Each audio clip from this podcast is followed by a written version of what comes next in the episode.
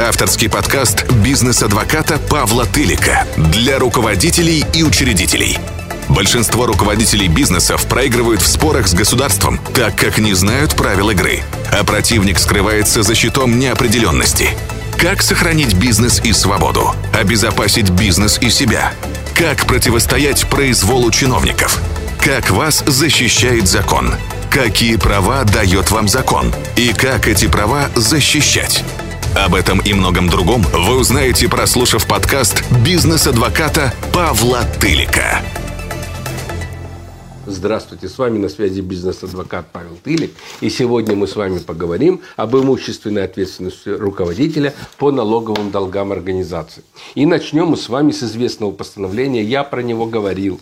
В интернете про него везде пишут. Да? Но почему-то на практике, когда мне случается вступать в дела, а, связанные с, а, со взысканием с руководителя организации налоговых долгов, почему-то вот эти все моменты не учитываются. И вообще, так сказать, сказать, есть даже разная судебная практика после вот этого постановления Конституционного суда Российской Федерации номер 39П, когда суды иногда э, взыскивают все, и штрафы, и налоги, и пени, и не учитывают ничего. Говорят, что а вот э, руководитель был привлечен к уголовной ответственности, вот и все. Так сказать, мы здесь точку ставим.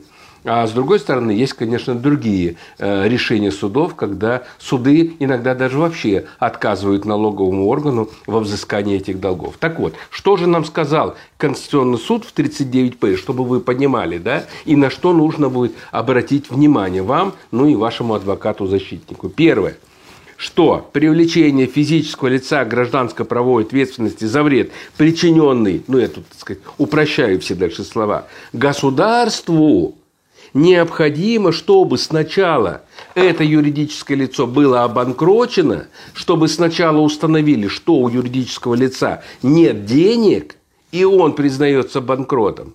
И уже только после этого переходили к, к взысканию э, налоговых долгов с самого бывшего руководителя или там ныне действующего руководителя. Это как бы вот, как бы вот база, да, на чем, так сказать, все основано. Но затем Конституционный суд заложил исключение. Вот эти вот исключения мне очень не нравятся, потому что дальше уже суд, э, это все отдается на усмотрение судов общей юрисдикции. А как у нас усматривают суды общей юрисдикции, да, есть здесь большой вопрос, как они это все усмотрят. Тем не менее, руки не опускаем, и необходимо, конечно, за все бороться. Итак, какие есть исключения? А исключение вот одно самое главное. Да? Если судом установлено, что юридическое лицо служит прикрытием. Следующее, на что нужно обратить внимание, это что? И это обязательно необходимо, да? То есть об этом вот, о следующем пункте, да, необходимо заботиться еще тогда, когда идет следствие.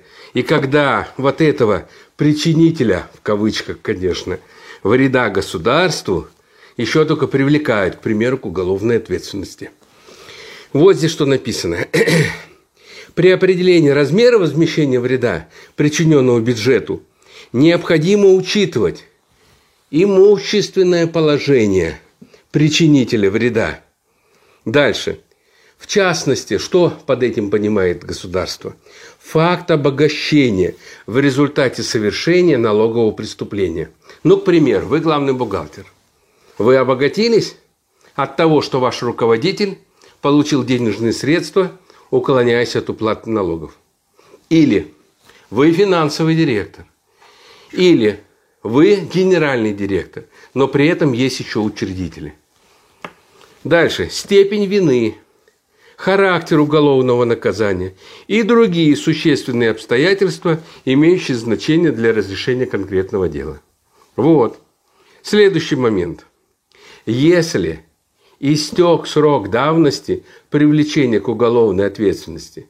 Это никак не означает, говорит Конституционный суд, что с винов... виновного лица э, не будут взыскиваться налоги. Ну, к примеру, прошли сроки давности. И, так сказать, виновное лицо, тот руководитель, которого пытались привлечь к уголовной ответственности, допустим, по части 1 статьи 199, пишет заявление да, э, в правоохранительные органы, говорит, что в связи с истечением сроков давности привлечения по части 1 статьи 199 УК Российской Федерации, прошу вот, э, так сказать, освободить меня или вообще, так сказать, прекратить в связи э, прекратить расследование даже уголовного дела, да, в связи с тем, что, э, допустим, истекли эти сроки давности. Все, следователь выносит постановление, все прекращается, до свидания. Но на самом деле – вот это, э, вот такое прекращение вот уголовного дела в связи с истечением сроков давности не означает, что вы, так сказать, стали э, свободны в отношении э, вот этого вот вреда, который вы причинили государству, вот в части уклонения от уплаты налогов. И поэтому, э, в общем-то, э, преследование вас и взыскание с вас налоговых долгов продолжится. Поэтому, ну вообще-то, да, если вы чувствуете, что доказательств у следствия мало, то, в принципе, я бы такое заявление э, следователю не писал и говорил, нет, расследуем до конца. Потому что если вы напишете такое заявление следователю, да, то в этом случае, собственно говоря, как бы ничего на этом не заканчивается. На этом только, так сказать, все части материальной ответственности начинается. Вы от этого не уходите. Ну вот вкратце все. У меня на этом все. Всем удачи и пока. С вами на связи был бизнес-адвокат Павел Тылик.